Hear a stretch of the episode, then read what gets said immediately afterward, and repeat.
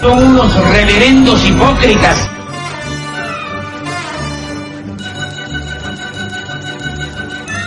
¿Por qué no suben a la tribuna a responderme si son tan hombrecitos? Tú te puedes reír, tú puedes decir lo que tú quieras, pero tú mientes.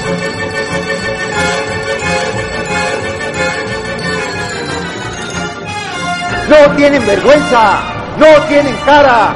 Cállate, chachalaca. Bienvenidos a Política Nacional.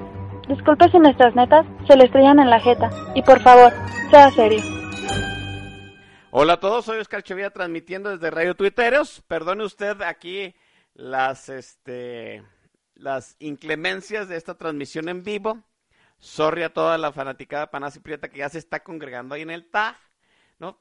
Dios, tenemos un rating de 41. A ver, saca el, al cabrón, el último cabrón que llegó, para que nada más seamos 40, ¿no? Este, ya está ahí la fanaticada O tráiganse a alguien, güey, porque- sí, o tráiganse, tráiganse al bebé chingado para que seamos 42. Ya está ahí el Master El Chaj, a ver, están Santoyo, Iván Rubio 30. Entonces ya están los sectarios de esta eh, emisión. Entonces vamos a dar comienzo. Déjenme presentar rápidamente al invitadazo de este programa. No necesita gran presentación. eh, Digo, si me. eh, ya saben ustedes, el primero en su nombre, este amo y señor de los primeros hombres, eh, guardián de los siete reinos, el maestro Don Vix. Maestro, bienvenido. Muy buenas tardes, mi querido hermano Oscar Chavira. Siempre es un gusto estar aquí en Política Nacional dándole la madre a la semana con ustedes. Saludos a toda la gente que nos hace el favor de escucharnos a través de Radio Tuiteros y a través de TuneIn. Gracias este, a todos. Es un placer. Eh, tuvimos por ahí algún problema técnico, pero ya lo estamos resolviendo. Parece ser que las fuerzas vivas de la restauración no quieren que usted escuche Política Nacional, pero pues como desde hace un montón de años se la van a pelar a dos manos. Aquí estamos y es un placer, Oscar. La andábamos sanjuaneando, ajá, ¿no? Pero ya estamos aquí. Eh, oiga, veníamos a hablar de, este, mire, en este país de tristes noticias, ¿no? Ya, sabe usted lo que está sucediendo en los últimos momentos. Eh, y aquí lo advertimos, maese, ¿no? Que íbamos a caer en la narrativa del héroe villano, del malévolo doctor Fecals y del licenciado López. Pues ya, sucedió lo que tenía que suceder. Eh, el tema que catalizó este, eh, esta simbiosis, esta retroalimentación del, del par de nefastos, ¿no? Fue la Policía Federal, que no quiere, la gran mayoría de la Policía Federal no quiere ser ingresada como Guardia Nacional. Ya lo sabe usted, porque pues, la Guardia Nacional va a ser un mando militar. No es lo mismo que lo dirige usted un mando civil. Sí, con todas la- las exigencias que puede tener una policía civil, a que vaya usted a ser reclutado como militar, con todas las exigencias que tiene, pues, un eh, este organismo paramilitar, ¿no? Y se armó la bomba. Y pues Andrés Manuel López Obrador, que pues, eh, este su gobierno está implementando todo con las patas, no halló mejor excusa, mejor tapadera, mejor cortina de humo que darle oxígeno al malévolo doctor Fecals que quiere un, eh, quiere ser oposición mediante un partido político nuevo, Mase. Y ahí estamos en algo que advertimos hace algunas semanas, Mase. Ya sucedió, Oscar, y tenemos un escenario, bueno, pues como muchas otras cosas que hemos eh, presentado aquí en Política Nacional, ya sucedió. Uno quisiera equivocarse más, más seguido porque eh, pues generalmente lo que uno anuncia son desastres. Tristemente este no fue el caso y pues ya valió madre. Estamos ya inmersos en una narrativa de ellos. Seis inicios de 2007, con, eh, por un lado, un presidente que concibe el poder de una manera personalísima, que no, eh, pues, repara en las instituciones, se las lleva por delante si para sus planes así está bien, y un opositor que es exactamente lo mismo en términos políticos. Eh, Andrés Manuel López Obrador y Felipe Calderón Hinojosa son dos caras de una misma moneda. Si Calderón tiene mejores económicas y tiene eh, pues mejores eh, fundamentos para comunicar, vamos, se sabe parar derecho, se compra trajes de su medida y medianamente puede decir las cosas de corridito, pues son eh, diferencias menores cuando comparas las similitudes que hay entre López y él en cuanto a la forma en que se conciben a sí mismos dentro del escenario político mexicano, cómo conciben a las instituciones, cómo conciben el ejercicio del poder.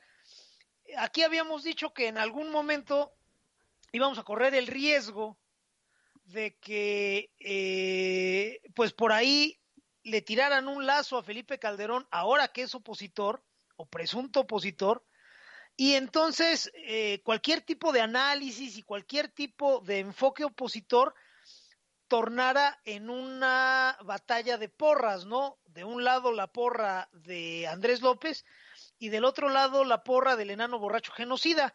Ya sucedió.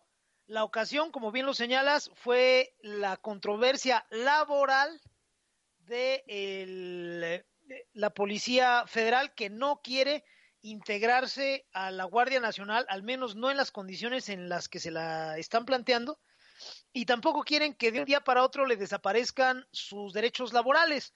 Cosas muy entendibles, lo hemos dicho aquí desde comenzó el conflicto, me refiero a, Twitter, en Twitter lo hemos dicho desde que comenzó el conflicto, es un tema laboral, es un tema que no debería en ningún momento eh, trascender en el discurso más.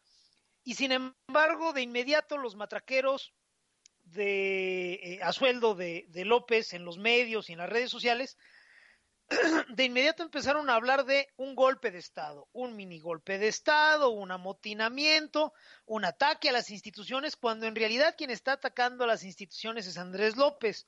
Bien, en ese escenario, cuando la discusión era más inteligente, cuando se entendía en forma más o menos masiva que el tema era laboral y que había que apoyar a la Policía Federal, obviamente eh, no un apoyo ciego, sino acotado, en sus demandas y por qué era bueno hacerlo y por qué había que dar equilibrio, a los propagandistas que trabajan para Andrés López, pues se les ocurrió empezar a sembrar la noción de que Felipe Calderón estaba detrás del amotinamiento de la Policía Federal. Es un delirio, eh, Felipe Calderón no tiene ni el ánimo, ni el poder, ni los hilos como para instigar a persona alguna eh, a que se levante o a que rete al gobierno de Andrés López y menos hacerlo de manera exitosa. Vamos a ser muy claros. Eh, Felipe Calderón lleva casi un año personalmente tratando de levantar su chingadera de partido después de que reventó al PAN y tratando de proyectar otra vez a la, a la inmamable Margarín. Este, ya sabemos que Margarita Zavala tiene menos carisma que una lata de atún en agua, lo hemos demostrado una y otra vez con el apoyo de, de Jules Electron, un buen amigo al que le damos un saludo. Y bueno, eso debería darnos claro que Felipe Calderón no tiene la capacidad de proyectar a nadie. Felipe Calderón es personalísimo en su concepción del poder, de los medios, del discurso. Por eso nunca fue creíble como opción. Por eso eh, su partido, que es una institución, no logra levantar, porque todo lo que ha construido a lo largo de su carrera Perón es antiinstitucional, es personalista, es propio de él. Bien, eh, entonces si entendemos eso y volteamos a ver el exitoso, porque lo es, movimiento de la Policía Federal, de los efectivos de la Policía Federal ante eh, el avasallamiento que quiere hacer de ellos Andrés López, pues podemos entender que de ello, detrás de ellos no está Calderón. Si es que hubiera algún interés eh, político detrás de ellos, pues habría que pensar en otro perfil. Felipe Calderón es bueno para proyectarse él solo. Para proyectar a alguien más es la puta muerte, simple y sencillamente porque él no cree en la capacidad de alguien más. Felipe es personalista. Felipe sabe que el único que conoce la situación en cualquier momento y el que puede proveer soluciones es él. Es un espejo de Andrés López. Por eso llevan 15 años más o menos de pelearse todos los días. Bien, los propagandistas de López leen el momento, hacen una muy buena lectura, siembran esa, esa versión y ¡pum! Cuando te das cuenta, ya está corriendo en redes sociales eh, el rum rum de que Felipe Calderón está detrás de eso. Y entonces toda la discusión inteligente se fue al caño. Así es. Toda la, la discusión sobre instituciones, sobre motivos legales, sobre acotamiento del tema a lo laboral, se fue al carajo y empezó un, un concurso de porras entre los chairos de siempre, los chairos pegítimos, diciendo que el malote doctor Fecals ya estaba otra vez operando en contra del Rayito de Esperanza, y por el otro lado, los Rafita Gorgori, vestidos de playerita azul, los Panchay diciendo que pues este no era cierto, que Felipe Calderón es puro y santo, que es una chulada de cabrón, que lamentan no tener más que un par de nalgas que ofrecerle y que ojalá volviera a ser presidente. Y así va la matraca. Llevamos ya casi 24 horas en esa eh, en ese tenor y pues volvimos a llevar la discusión de instituciones a personajes. Triste caso, Oscar, el de esta sociedad mexicana que no importa si está a favor del libre mercado y de las empresas o está en contra a favor del subsidio. Al final del día, una amplia, pero amplísima mayoría de la sociedad mexicana está de acuerdo en una cosa, que hay en este país caudillos capaces de salvarlos de otros caudillos. En ese sentido, pues esto es una puta tragedia. Tenemos entonces a dos rebaños indistinguibles como no sea la playerita o el color de playerita que usan, pidiendo exactamente lo mismo. Menos instituciones y más personajes. Menos eh, libertad y responsabilidad personal y más sometimiento, más padroteo. Así está bien cabrón tener algo mejor que Andrés López. Esos que pretenden ser salvados de Andrés López gracias a otro personaje carismático, lo único que están eh, haciendo con su discurso y con sus hashtags y con sus opiniones en torno a una figura carismática es galvanizar la posición de Andrés Manuel López. Quizá lo vayamos a atacar más en detalle más tarde, Oscar, pero de momento quiero señalar eso.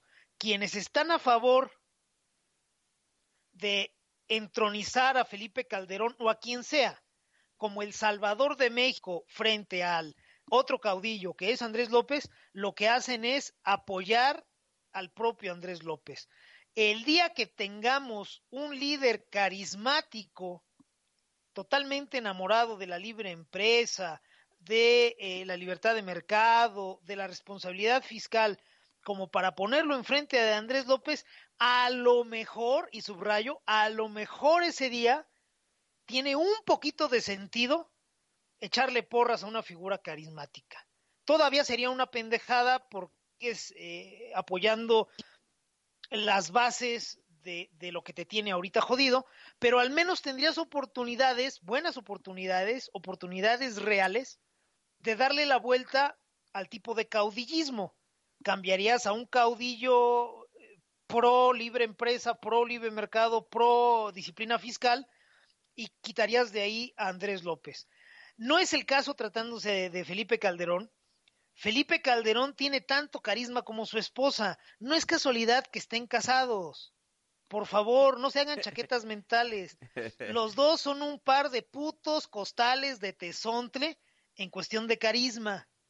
Si no fuera así, el señor Felipe Calderón estaría casado con la ex Spice Girl y, y Margarita Zavala estaría casada con Beckham. No es el caso. Beckham y la ex Spice Girl que, que derrochan carisma, pues están cansados, están casados entre ellos, y Calderón y Margarinflas, pues están casados entre ellos cada quien con su cada cual. Entonces, si están creyendo que su amor por Calderón y, andarle dando las nalgas 24 horas, 7 días a la semana, lo convierte en una especie de líder super carismático, pues sí, de todo corazón y, y desde esta humilde tribuna les digo, no mamen. Recuerden, repasen la historia, 2006, Calderón gana por nada a López Obrador y lo hace gracias a la intervención directa del aparato priista, concretamente de la gran maquinaria electoral que representaba el Sindicato Nacional de Trabajadores de la Educación. Si no es por el Bester Gordillo, No la hubieran arrimado a López desde el 2006. Exacto. Sí. Entonces, este, el hecho de que lo mamen y crean que, uy, es una maravilla, no lo convierte en tal. No va a ganar nunca a López y la eh, clientela que puede movilizar Felipe Calderón, pues es muy menor y las simpatías que puede tener son inelásticas. No se van a reducir, pero tampoco van a crecer siendo un caudillo igual que López, adolece de los mismos problemas que López y tiene las mismas fortalezas que López. Ambos, en tanto que figuras carismáticas, tienen un rebaño muy fiel que es capaz de vender a su madre si se los indica el caudillo, pero al mismo tiempo, una vez eh, cubierta esa cota de pendejos entre los pendejos, no hay muchos más tan pendejos que estén dispuestos a creerles. Entonces, si su clientela no se reduce, tampoco crece. En pocas palabras, Calderón jamás va a ser una opción viable para quitar al caudillo López. Y tampoco, si eso fuera posible en algún momento, eso tampoco nos llevaría a un estado muy diferente. Sí, creeríamos, eh, podemos creer que habría mejor disciplina fiscal, que no habría esta serie de medidas absurdas, pero seguiríamos viviendo a merced de un caudillo. Entonces, Oscar, gente que nos hace el favor de escucharnos, la diferencia de fondo, la solución de fondo, tendría que ser en un cambio de modelo, no en un cambio de personaje, y menos si el personaje adolece de las mismas pinches taras que el personaje que estás queriendo quitar, Oscar. Sí, así es. Mire, maese, va- vámonos a lo más grave del asunto, ¿no? Eh, eh, bien, bien lo comenta usted. Estamos tratando de quitar un personaje nefasto con otro personaje eh, nefasto de las mismas características, pero con diferente corriente, ¿no? O sea, estábamos replicando los errores que llevaron al licenciado López a la silla del águila el año pasado, ¿sí? Que pues, el, caudillaje, el- la, la borreguiza, por supuesto, y todos sus desmadres. Estamos creando una oposición a partir de las bases que fueron erróneas y nos tienen metidos en este desmadre que se llama cuarta transformación.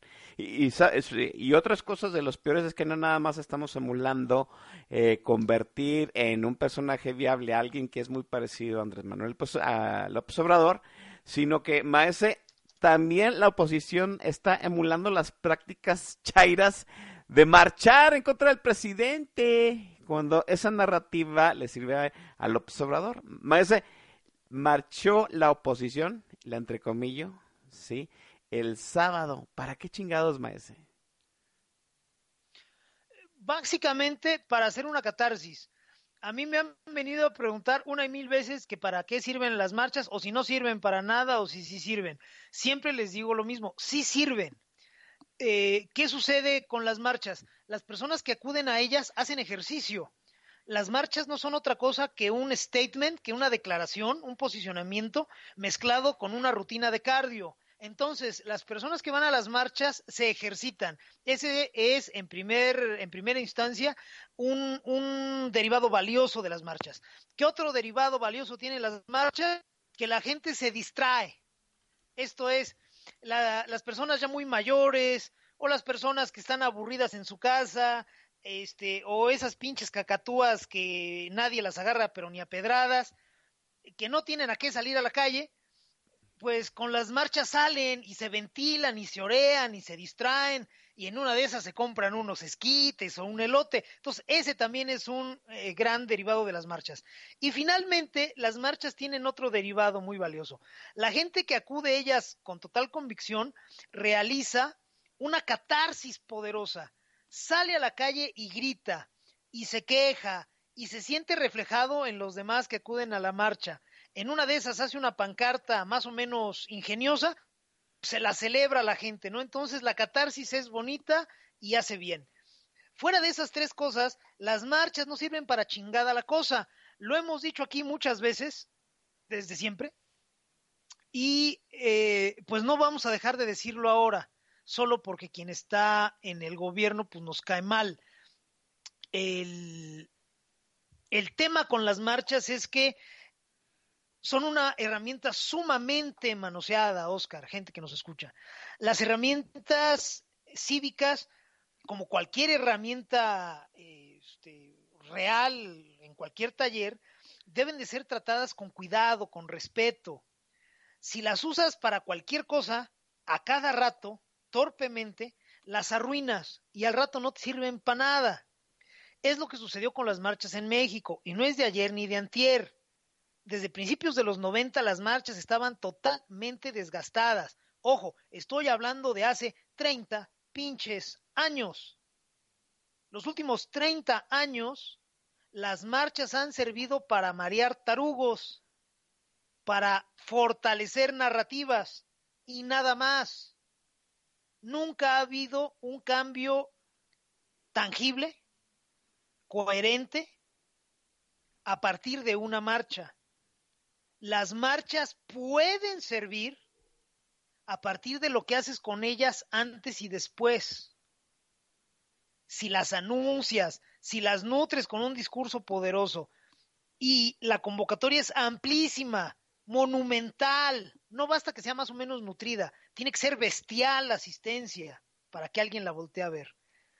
Y si tienes ya esos dos elementos y haces una buena narrativa después de la marcha, a lo mejor logras fortalecer ciertos puntos, cierta narrativa. Fuera de eso, no. Insisto, están desgastadas totalmente. La gente que previo al, al, al, aniversario de la pendejada masiva de haber elegido a López como presidente, que se reunió y salió a la calle y dijo y tal, pues la verdad sí me dan un poco de lástima y no es porque yo me sienta mejor que ellos, simple y sencillamente, pues porque son personas que están increíblemente perdidas, están extraviadas, más extraviadas de lo que lo estoy yo. Tristemente son personas que durante 12 años, algunos de ellos yo los leí mofarse de las marchas y hacer un diagnóstico bien preciso de por qué no había que marchar, de qué eh, problemas causaban las marchas a toda la sociedad, de por qué eran muy vulnerables.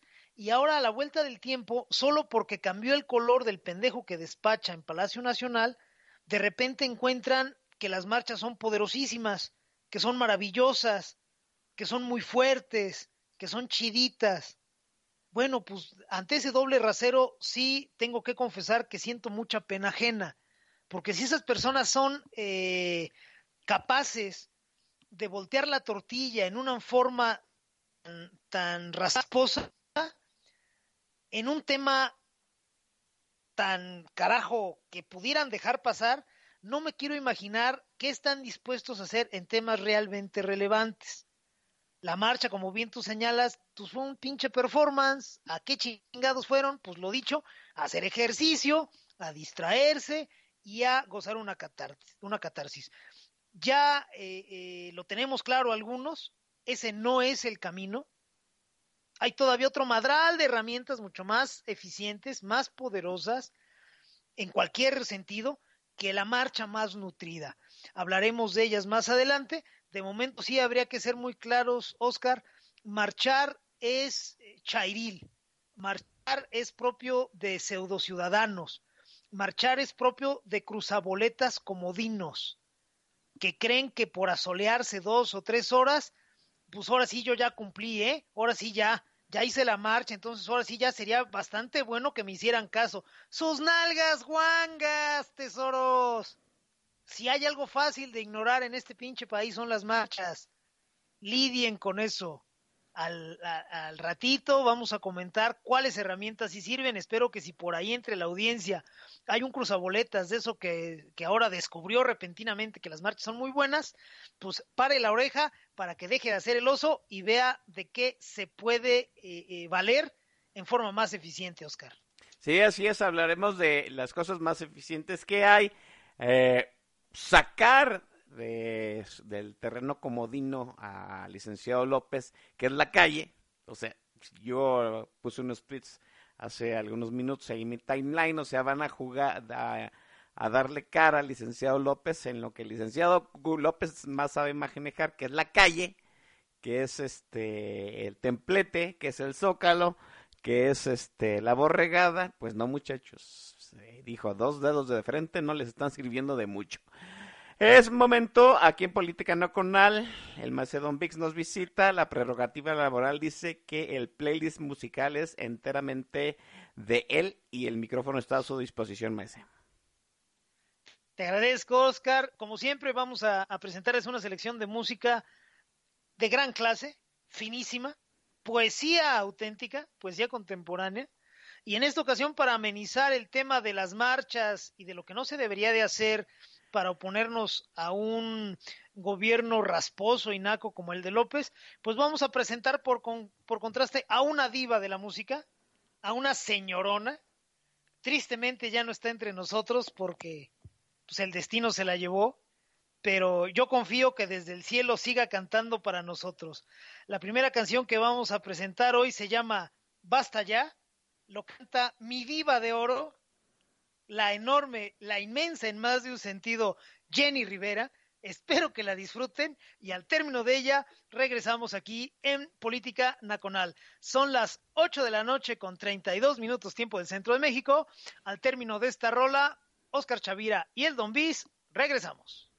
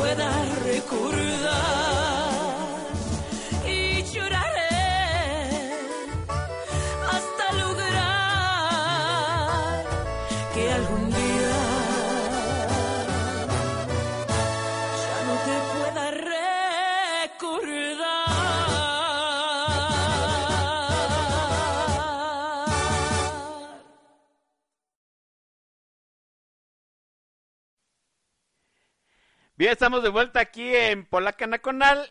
Maese, ya sabe usted que yo soy el más chairo de sus playlists, pero creo que esta vez sí, sí se excedió, Maese. Eh, Yo, vaya, siempre es, siempre es un reto este, traspasar las fronteras que hemos, este, que hemos puesto en el propio programa. Necesitamos retar a la audiencia. Es, es una convicción personal que tengo. Necesitamos asegurarnos de que eh, desaprendan ciertas cosas para ponernos atención Que y se que descon- quizá algo se les quede deconstruyan. por ahí. Exactamente, necesito- necesitamos que se deconstruyan y una forma de acercarnos a la deconstrucción es eso, es este apostar a la música de gran calidad, como es el caso de mi diva, o como cuando hemos puesto al, al- al maestro Maluma, al maestro Ozuna, al maestro J Balvin, pura calidad, ¿no?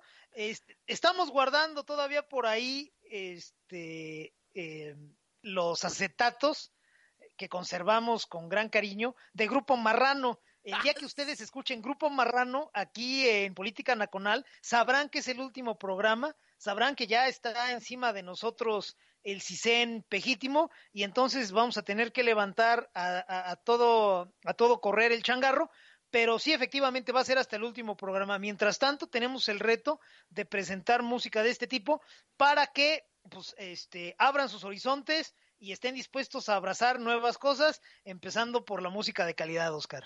Eh, eh, mire, eh, recién eh, estaba eh, aquí mencionando el maestro Don Bex que se iba a tocar a Jenny Rivera. Estaba entrando la Precious al tag de la estación y ya no, ya no, ya no puso nada.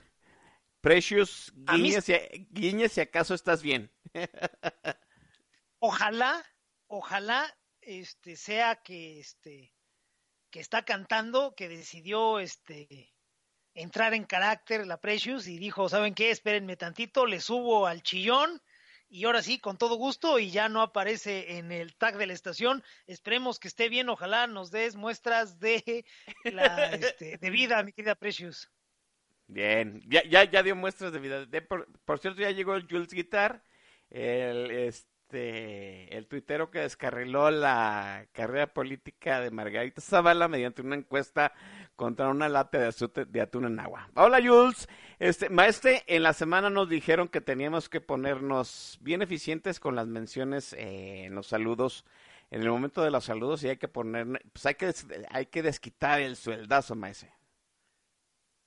Con todo gusto vamos a darle, este, vamos a mandar saludos y agradecer desde luego la presencia de Boilercito, de La Blanche, de Gaby Yergo, de Lucy Treza, de Janet Álvarez del Castillo, de Paco Magallón, de Hipodamos, de Jesús Mendoza, de Sword XF, de Carlos Peña, del Perro Jorobado, un caballero, carajo, saludos Sí, señora, sí. Daniel Solórzano hasta Chiapas, cómo no, también un gran tipo, a Juanjo 7066, a Víctor Escamilla y por supuesto a mi querido Undertaker, que seguramente también está echando canciones de Jenny Rivera a todo pulmón, Oscar. Sí, el Undertaker manda avisar que está haciendo cruising en el metro, mer- metro Salto del Agua, por si alguien quiere llegarlo a conocer, pues ahí está el Undertaker haciendo cruising en el metro Salto del Agua. Abrazos, Undertaker. Y acá en el tag de la estación, pues se encuentra el Master El Shah, que ya está, mire, echando pestes por el playlist. Todo normal, ¿no? O sea, todo normal. Este, Iván, no he, no he leído los, eh, los mensajes de Iván Rubio 30 avalando el playlist del maestro Don. Sí, siento que me hace falta algo, ¿no? Está Javier Santoyo, ya llegó Jules Guitar, Lebranche 19, el señor Yergach, bienvenido, Nosferatu 1487, el Permexicom, eh, por ahí, ver, déjeme ver. Ah, está mi hermano Javo Chávez, un abrazote. Dice que él se apunta para que ya usemos la carta de Grupo Marrano. De hecho, déjeme decirle que hace bastantitos años, no, en un programa en donde estuvo mi hermano este Javo Chávez, pues nos atrevimos a poner Grupo Marrano y funcionó. Sí, fue un exitazo. Eh, está Rey Juan Carlos, el, el que abdicó, es una pregunta, ¿verdad? Está Marco Aguirre MX, eh, algunos anónimos que entran y salen. Eh, por ahí está también el, el coronel Bonfil. Dice que estas rolas eh, eh, son de bar con piso de tierra y mesas de, de carta blanca. Pues es usted un conocedor, señor. Esas cosas solo de, de gente muy allegada a esos, a esos bulles, maese. No, totalmente. El coronel Bonfield eh, acaba de dar una cátedra. Me parece que es un es un digno rival como para ir a echarnos unos alcoholes. Si conoce cantinas con piso de tierra, mesas de carta blanca y los mingitorios al lado de la barra, claramente necesito echarme un día unos tragos con el coronel Bonfield. También anda por ahí otro coronel, el coronel Chorizo, finísima persona, añejo miembro de la Honorable Liga de las Tinieblas, saludos, y también anda por acá mandándonos saludos, hay Mr. Bazán, que, nos está saludando en Twitter, Oscar. Muy bien, vamos a lo que venimos. Maese, es momento de dar orientación y rumbo a cómo hacer una oposición eh, efectiva, a cómo hacer oposición a la narrativa del caudillo, oposición a los asatinos del licenciado López Mesa. Pues efectivamente ya es momento de decir, bueno, las marchas no, entonces que sí. Primero y fundamentalmente eh, tenemos que irnos por la vía legal.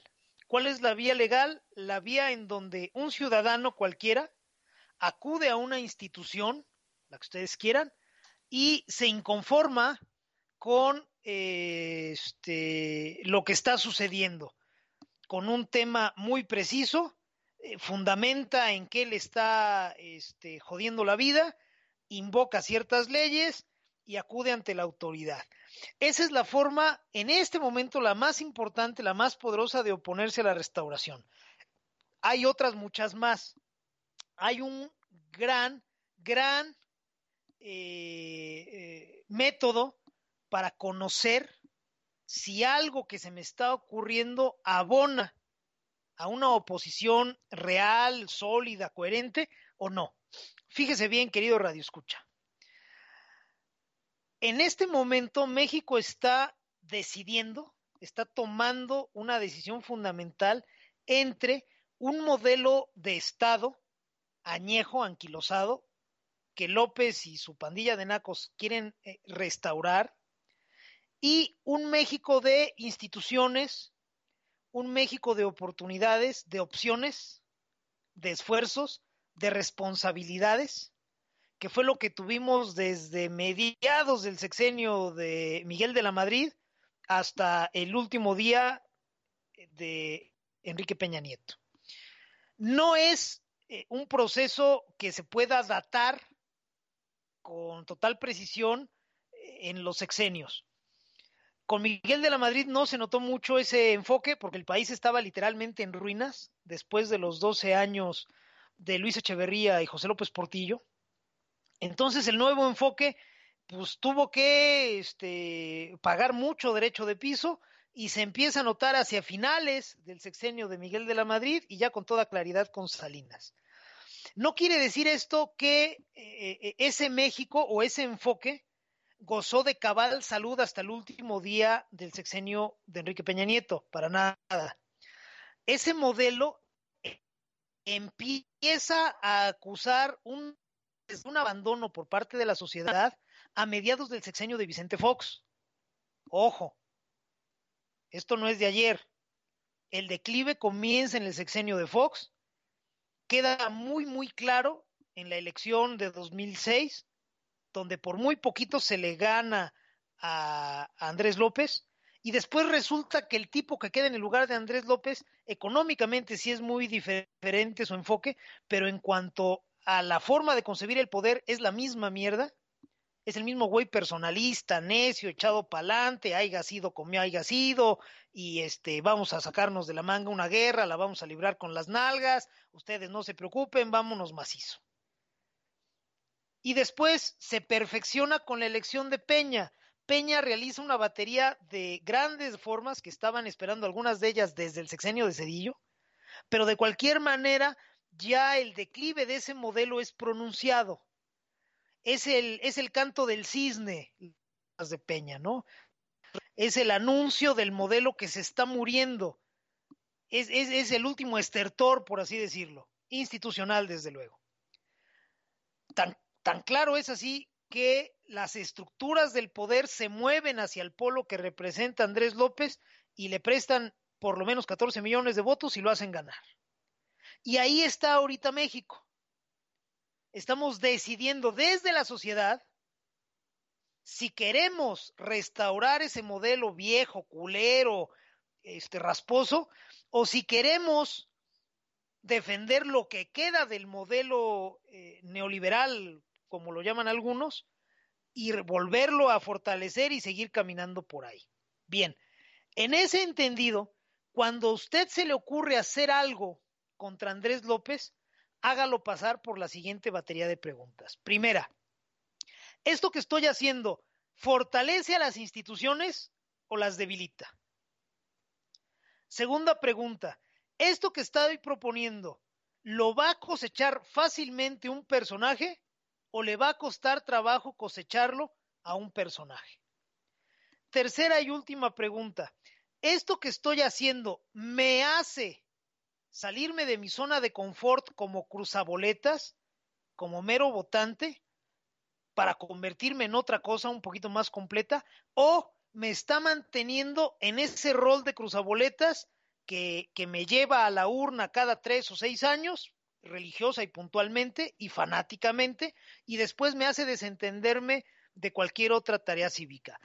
Contéstense esas tres preguntas con total, con total honestidad. Bien, todo aquello que para ustedes sea un reto cívico y lo saque del rol de cruzaboletas, todo aquello que abone a favor de las instituciones, que las fortalezca, que las visibilice, que las blinde, está muy bien. Todo aquello que para que, usted haga no pueda ser secuestrado, padroteado, eh, robado, este, tomado en usufructo por un personaje político determinado, también está muy bien. Por el contrario, aquellas cosas que debilitan a las instituciones, que las invisibilizan, que las merman en presupuesto y en credibilidad. Esas cosas que usted haga y que fácilmente puedan ser acreditadas a un personaje para que se alce el cuello y se levante como el gran salvador y pueda llevar agua a su molino personal. Y todas aquellas cosas que lo limiten a usted a un rol pasivo, donde si acaso, si acaso va a salir a marchar y después se le va a prender en su cabecita un foquito que diga, ahora sí, ya nada más falta esperar la siguiente elección, todas esas cosas no sirven. Entonces, acudir a la vía legal, los famosos amparos que se están tramitando contra eh, las decisiones de Andrés López, esas sí sirven. ¿Por qué? Porque fortalecen a las instituciones. ¿A cuáles instituciones? Al poder judicial, a las propias leyes. Las están utilizando. La mejor forma de defender a las, a las instituciones es utilizarlas, es hacerlas funcionar. Esos amparos que son promovidos por eh, grupos muy variados difícilmente pueden ser utilizados en provecho de una sola persona.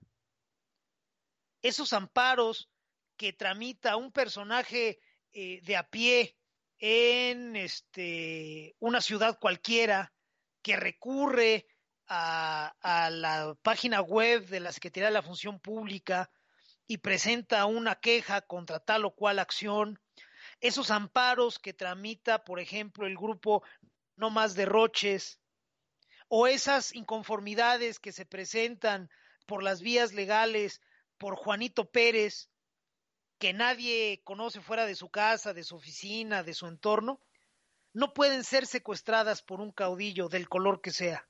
Entonces esas sí sirven. También esas acciones legales eh, hacen que el ciudadano viva otras dimensiones de, de su ser cívico más allá de votar. No lo dejan como un cruzaboletas pasivo. Es una persona que tuvo que ponerse a investigar cómo se presentaba una queja, que tuvo que ponerse a investigar cómo se presenta un amparo, que tuvo que despegar las nalgas de la silla para ir a la oficina de un abogado o para ir a una ventanilla e inconformarse. Entonces, los eh, actos cívicos funcionan y funcionan muy bien. ¿Qué otras cosas nos deben de servir?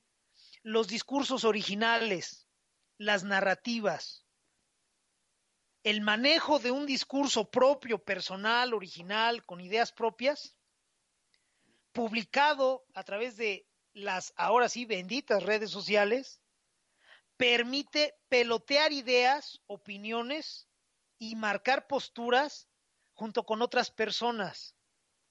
Tú, Oscar, haces un discurso propio, original, opositor.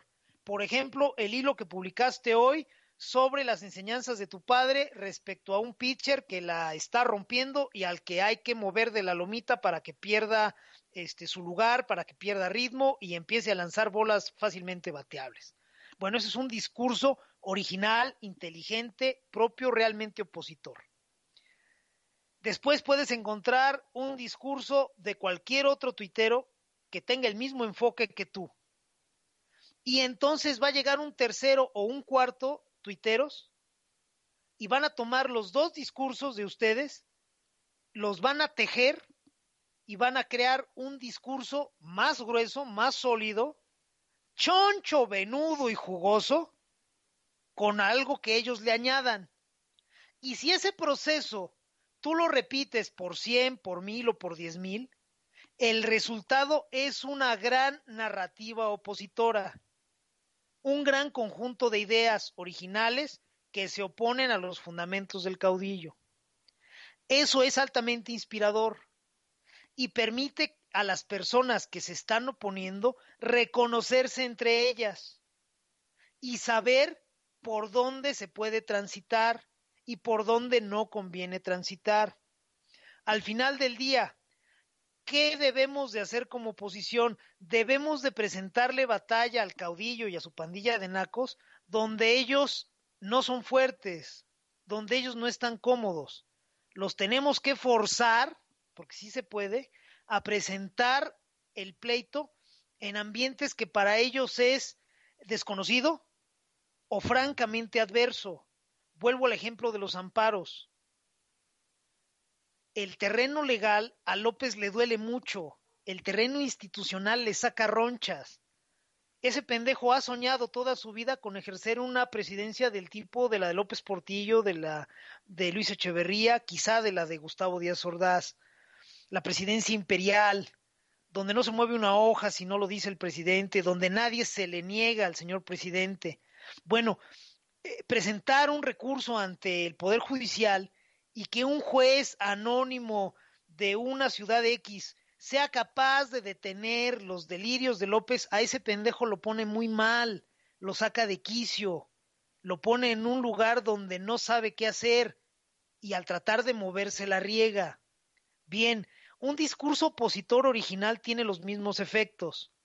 Si cualquier persona opositora a López sale a criticarlo y al mismo tiempo ensalza a un caudillito opositor como puede ser Felipe Calderón, no saca a López de su narrativa, no lo afecta en nada, porque al final del día está apuntalando las nociones sobre las que tiene asentado su poder Andrés López. Sin embargo, si sales a medios, si sales a redes sociales a señalar que todos los políticos están reprobados, que todos los políticos son iguales y que necesitan hacer todos las cosas mucho mejor de lo que le están haciendo ahora para considerar darles tu voto, López se vuelve loco. Desde hace seis o siete años López pide en cualquier oportunidad que tiene que no lo metan en el mismo costal. Andan diciendo que todos somos iguales. Eso, ¿cómo le arde? ¿Cómo le arde al pinche viejito? Que digas, tú cabrón, eres la misma mierda que Felipe Calderón y tú eres la misma mierda que Carlos Salinas y eres la misma mierda que Cedillo, al cual nunca criticas, por cierto. Eso lo pone mal y lo obliga a reaccionar en su discurso. Esas son las cosas que tenemos que hacer, Oscar. Hacer eh, una batalla inteligente en aquellos terrenos donde López y su gente no se saben mover. Si insistimos en presentar batalla en las calles, con discursos que toman las ideas de López, que replican los términos que López ha sembrado en la narrativa pública, no lo vamos a incomodar, no lo vamos a hacer trastabillar y no afletar esa pinche carra horrible, dos sexenios por lo menos, Oscar. Sí, así es, este, tomar la calle, repetir las consignas fifís, este, e, eso de la República de Fifidonia es una reverenda mamada, perdón, sí, toda esa situación abona al caudillo y salir a la calle a mí me parece que es lo peor que se puede hacer porque llevar la narrativa a la calle es abandonar el terreno en donde López le duele. ¿no? López es el amo y señor de la narrativa demagoga de las calles. Plantarle cara ahí me parece que es un error garrafal. Digo, igual, como dijo el maestro Don Beat, pues cada quien es libre de hacer catarsis como mejor le parezca, ¿no? Voy a hacer mi jogging, ¿no? Pidiendo la renuncia del presidente. Pues mire, ya hubo dos sexenios en que los chairos pidieron la renuncia del malévolo doctor Fecalsi de licenciado Peña Bebé y terminaron sus sexenios completitos. Vamos a eh, la siguiente intervención musical del maestro Don Vix y regresamos aquí por la cana con el maestro. El micro es suyo. Con todo gusto, Oscar. Aprovecho rapidito nada más para otro par de saludos que nos chisparon hace rato. Un saludo para Fronterita, Oh, sí. añeja, este, amiga, cómo no, acá en, en Twitter. Y un saludo también para el rey Juan Carlos que anda por ahí. Perfectamente, vámonos con otra rola de mi diva, de la gran señora Jenny Rivera. Es un clásico.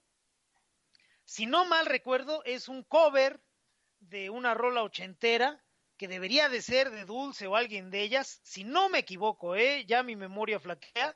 La canción se llama ¿A cambio de qué? Es poesía en movimiento, espero que la disfruten y al término de ella regresamos aquí el staff de Política Nacional. Son las 8 de la noche con 59 minutos tiempo del Centro de México. Ya regresa Política Nacional.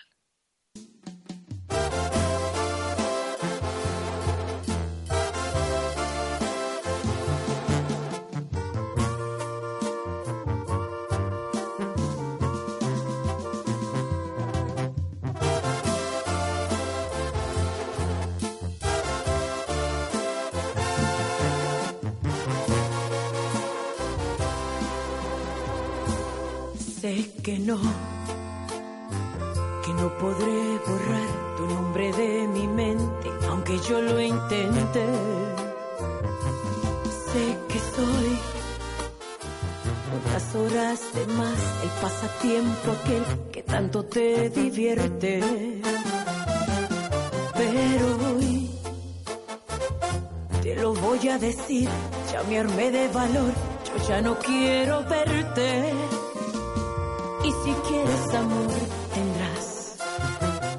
Quieres un poco más,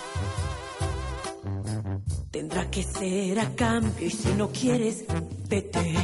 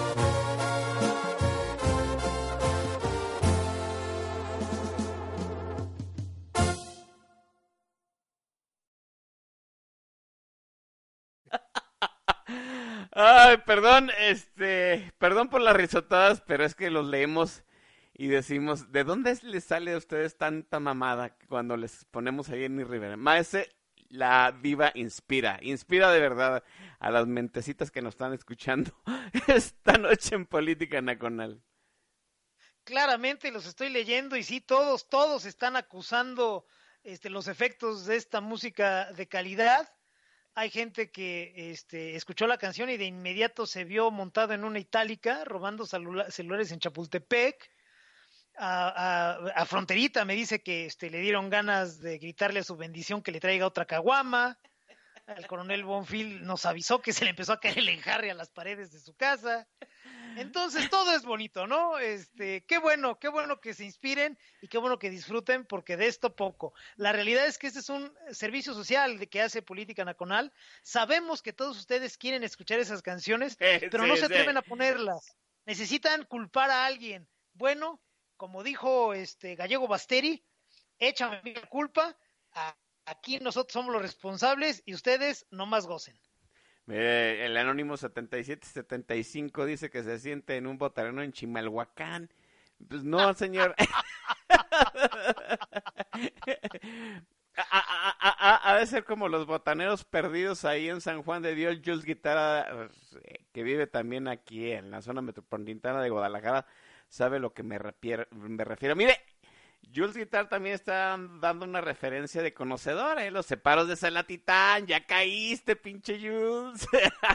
bueno, este, sí, unas últimas menciones. Ya nos habíamos quedado de ver la mención de fron- la enorme frontera México, que bueno que está con nosotros. Eh, también está Nefertari 200. Maestro, ¿usted tiene alguna otra mención?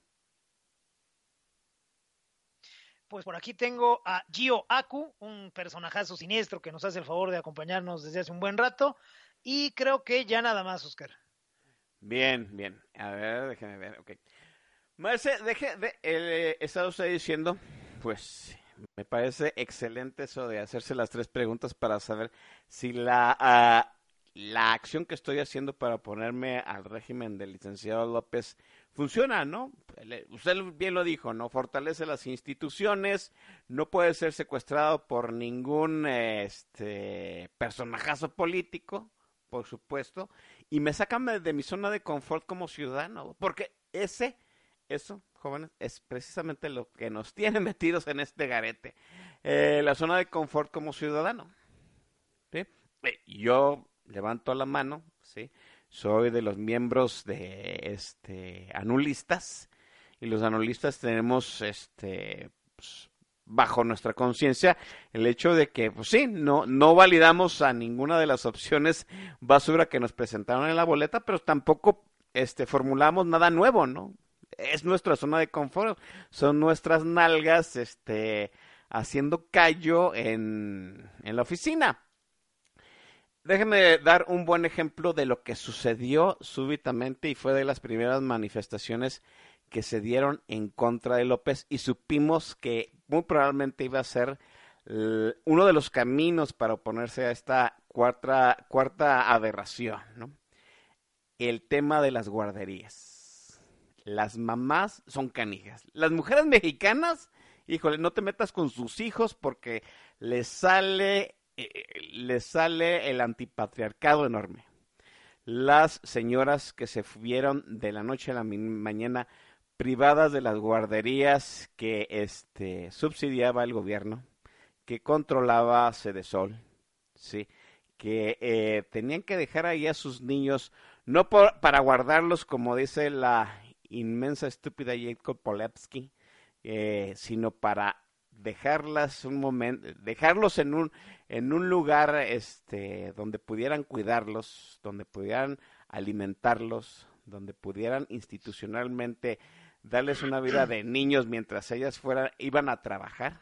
Sí, de un repente de la noche a la mañana la misoginia del licenciado López dijo, "Pues no, la- pues, los niños deben de estar en su casa con sus madres o con sus abuelas. Ya, ya sabe usted cómo es la misoginia del licenciado López, que para todo en el hogar y los hijos, las culpables son las féminas de la familia, ¿no?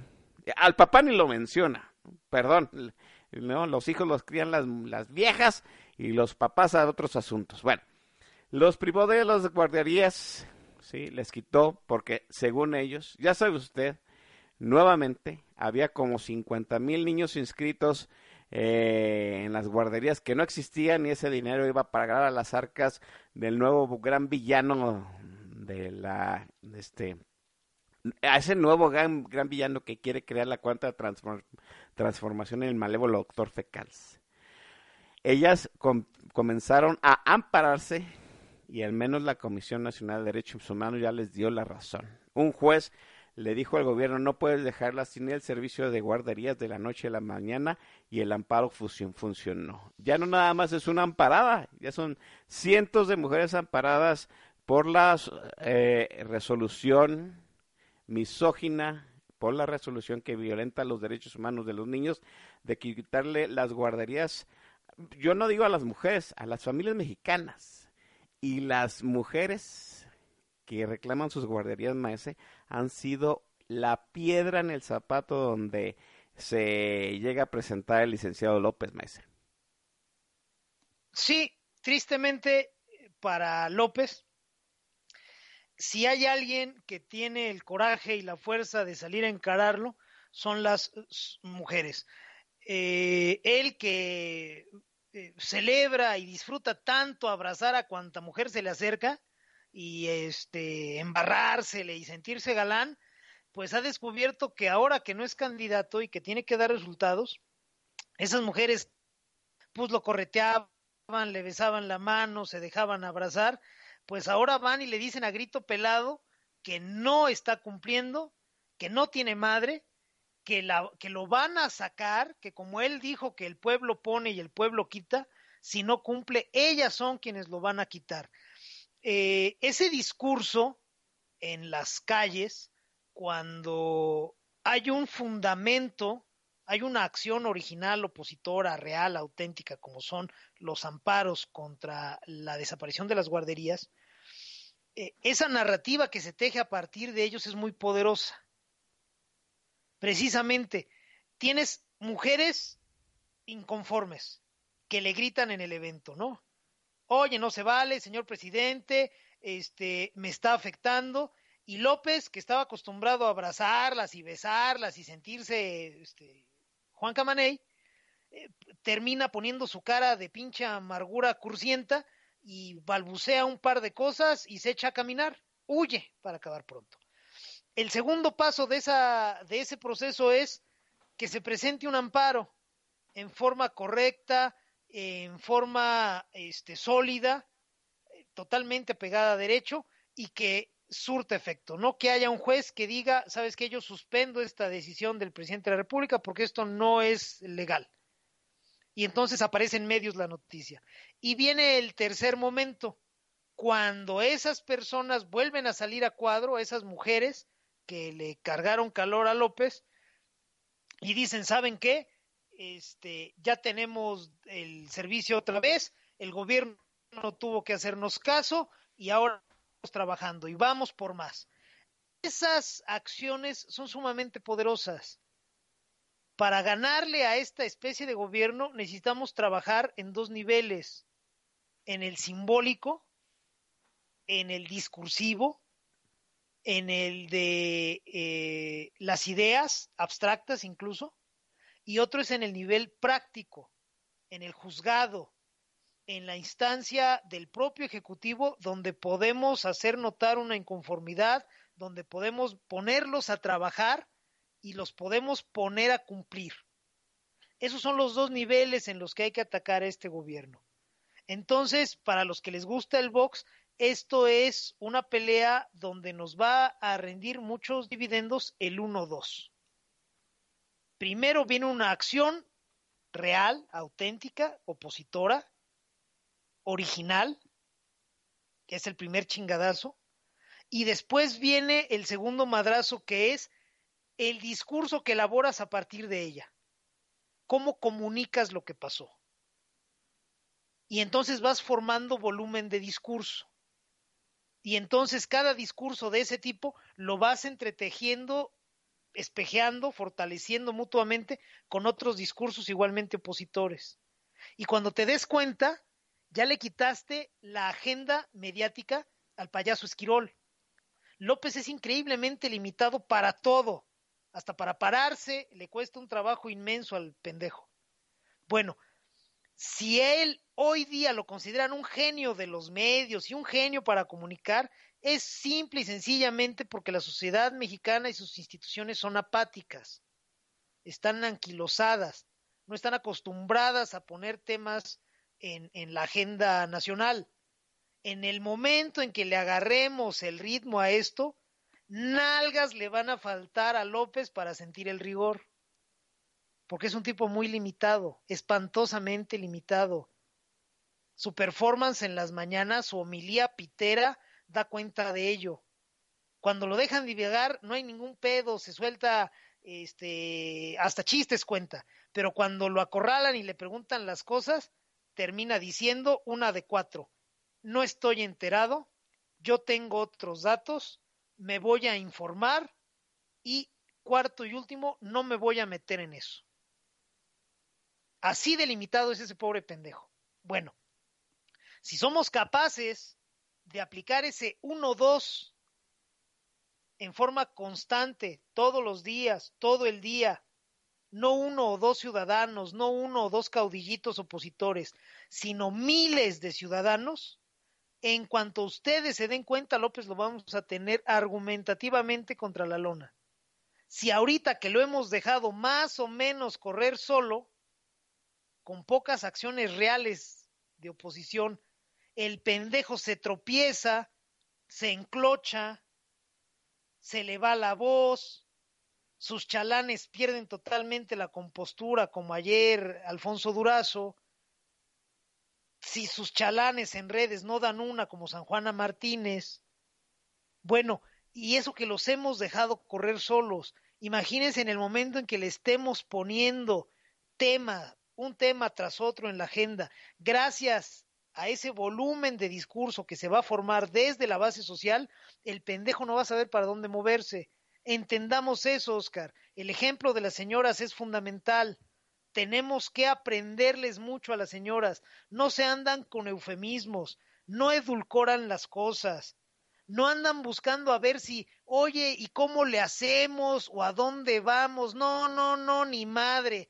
Vamos a poner cartulinas frente a la escuela y ahorita armamos un desmadre hecho y derecho y le vamos a decir a López que es un pendejo, que es un ratero y bla, bla, bla.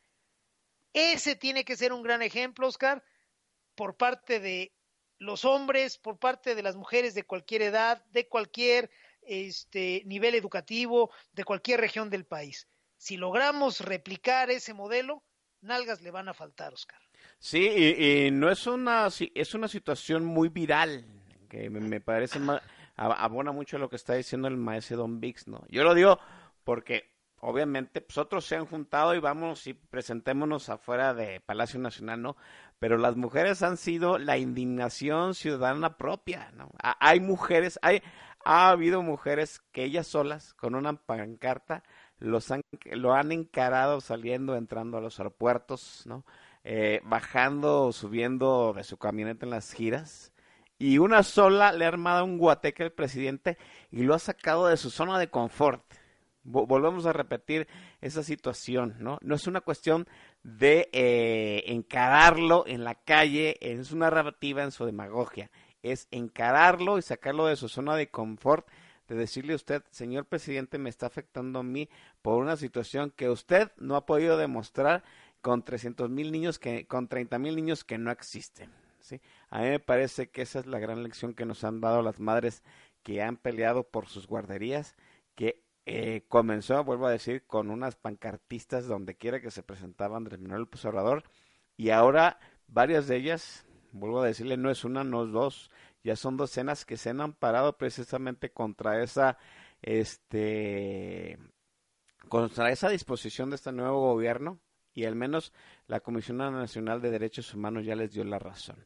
Tan es así, mire, mira hasta dónde ha llegado el asunto, Maese, que en la semana, ¿sí? el presidente ya mostró otra vez su talante autoritario diciendo que no iba a acatar la recomendación de la Comisión Nacional de Derechos Humanos y los ojazos que pelaron la sarta de aplaudidores eh, disfrazados de pseudoperiodistas que le hacen comparsa todas las mañanas. Ni ellos mismos se querían estar escuchando al presidente diciendo que no iba a acatar una, resolución, una resolución de la Comisión Nacional de Derechos Humanos. Hasta eso es sacar de su zona de confort al presidente.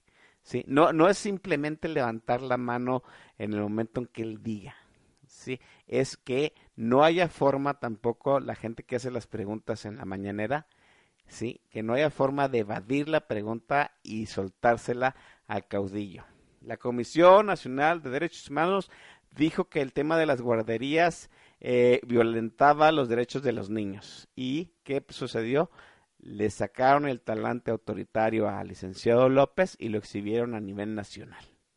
Fácil, sencillo, no sé, una decena de señoras con cartulinas donde quiera que se parara el señor presidente ya lo exhibió es momento de cambiar la narrativa, maestro, es momento de cambiarle el terreno para presentarle la batalla de la cuarta transformación y de empezar a tejer una oposición inteligente, maestro. Una oposición no que vaya a marcharle y no que vaya a esté pensando en otro cautillo, en otro Frankenstein para contrarrestar el Frankenstein que se nos desvió en el, en el 2006, maestro. Claramente, Oscar, aquí no se trata de replicar desde el otro lado de la cancha lo que está haciendo el otro pendejo. Porque eso nos convierte en el mismo pendejo. No se trata de eso. Tenemos que hacer algo diferente. Tendríamos que leer todos los mexicanos el arte de la guerra de Sun Tzu para entender que no puedes atacar a, a, tu enemigo en el terreno donde es fuerte. Lo tienes que obligar a bajar de ese terreno elevado donde se siente seguro para arriesgarse en un terreno desconocido. Y ahí le pones una chinga. Entonces sí, necesitamos entenderlo, necesitamos hacer cosas diferentes, necesitamos un tablero diferente, reglas diferentes. No estamos ni ante un genio de la comunicación, ni ante un cabrón que de un sexenio a otro, que de una elección a otra, le brotaron espontáneamente 14 millones de votos. Estamos ante un cabrón increíblemente limitado que un grupo de políticos de, de, alto nivel consideró que era una apuesta segura para sus propios intereses y lo pusieron ahí. Ya quedó claro que es un operador torpe, necio, pendejo, enfermo. Entonces es sumamente vulnerable. Nada más tenemos que llevarlo a terreno desconocido. Ahí donde él ahorita está trincherado en su esquinita, donde lo hemos dejado estar cómodamente, ese cabrón nos puede durar 20 años. Se va a morcillar. Y cuando nos demos cuenta, los mismos que lo manejan desde el ala bolivariana lo van a enfermar, lo van a embalsamar y cuando nos demos cuenta ya vamos a tener un sucesor que va a ser su chofer, Nico, así como lo hicieron en Venezuela con Chávez y con el pendejo de Maduro. Entonces, es urgente sacarlo de esa zona de confort, sacarlo de esa loma, de esa lomita donde ya se encontró, donde ya está bien cómodo y donde no necesita moverse. A ese pendejo lo tenemos que hacer que se mueva. Lo tenemos que traer a mecate corto. Y cuando ya recibió un chingadazo de un lado y medio está reaccionando, ponerle otro del otro lado. Y luego un zape. Y luego un pstemeo. ¿Me explico? O sea, lo tenemos que traer jodido. Pero para eso lo tenemos que bajar de su zona de confort. Si elaboramos planteamientos fuera de lo que ese güey está acostumbrado a recibir, vamos a ir muy de gane, Oscar. Así es, maese. Hay que despedirnos con la última lección musical de usted, maese. Venga. Con todo gusto, mi querido Oscar, vamos a cerrar esta trilogía poética de mi diva, de mi gran señora Jenny Rivera, con una de sus grandes este, canciones eh, de, de culto, me atrevo a decir. La canción se llama Inolvidable. Al término de ella, Oscar Chavira y el Don Bis regresamos. Son las 9 de la noche con 23 minutos, tiempo del centro de México.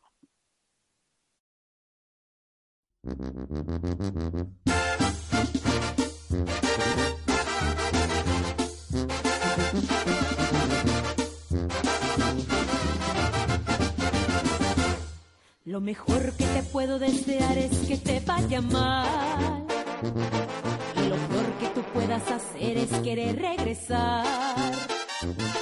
Lo mejor de tu vida fui yo, no lo puedes negar. Y lo peor de mi vida eres tú, hoy me acabo de enterar. Lo mejor que te pasó fue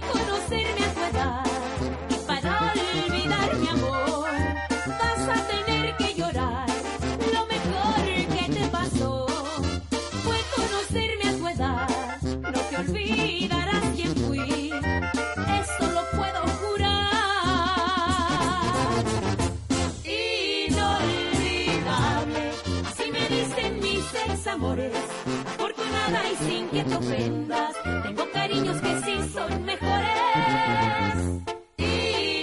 Inolvidable, así me dicen y no son flores. Correspondida y aunque te duela, estoy viviendo en muchos corazones.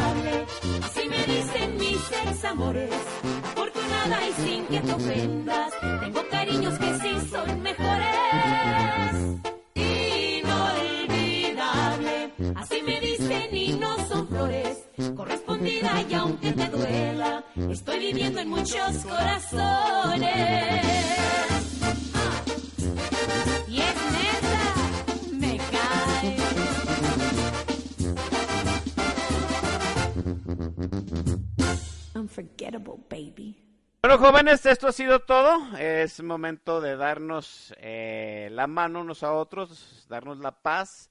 Eh, vayamos tranquilos el fin de semana y es momento de agradecerle todas sus ideas, todos sus conceptos, la curaduría mu- musical al Maese Vix. Maese, enorme como siempre, muchas gracias. Gracias a ti, Oscar. Siempre es un placer estar aquí contigo en Política Nacional, dándole en la madre a la semana.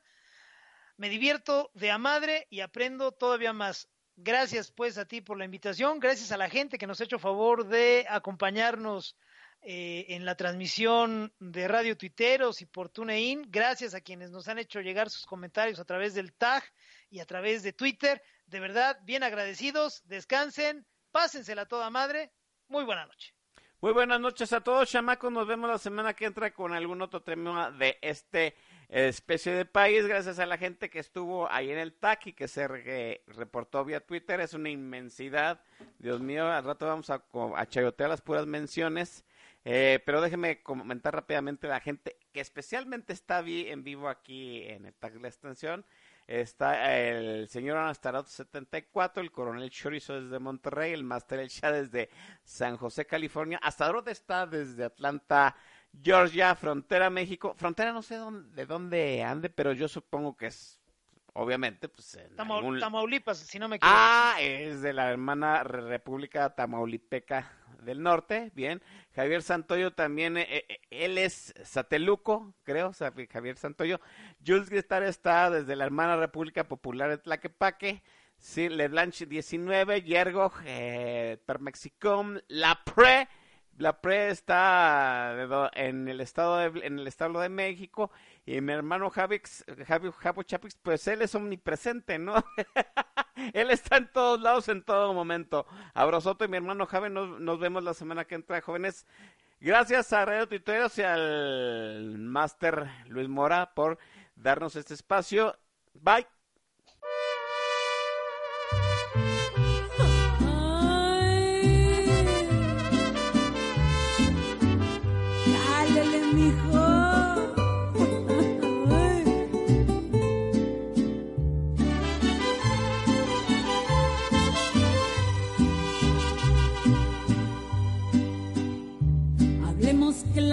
Por favor, hablemos claro. Aprovechemos, este es el mejor momento.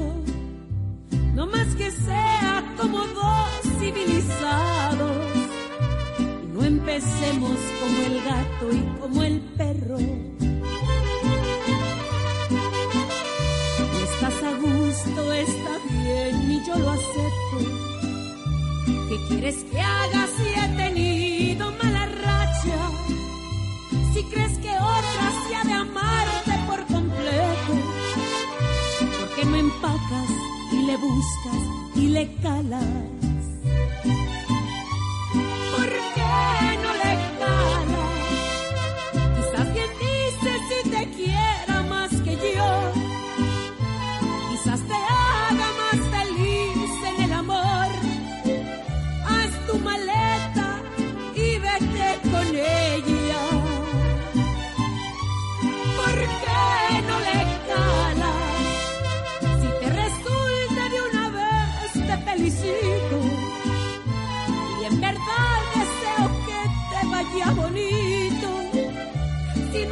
así, nomás no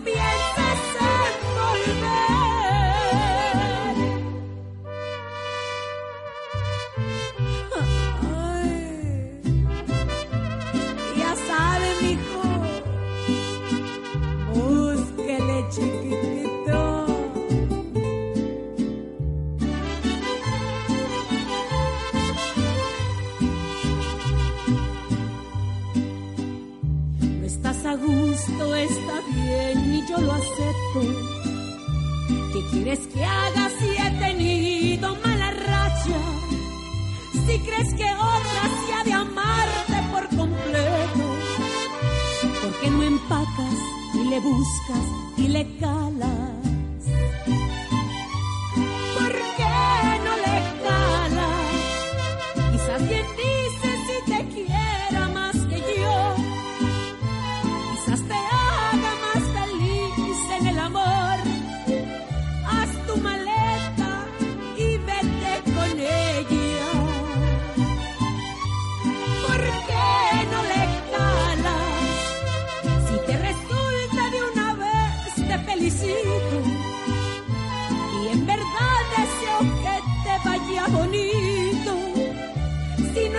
Así, nomás no volver.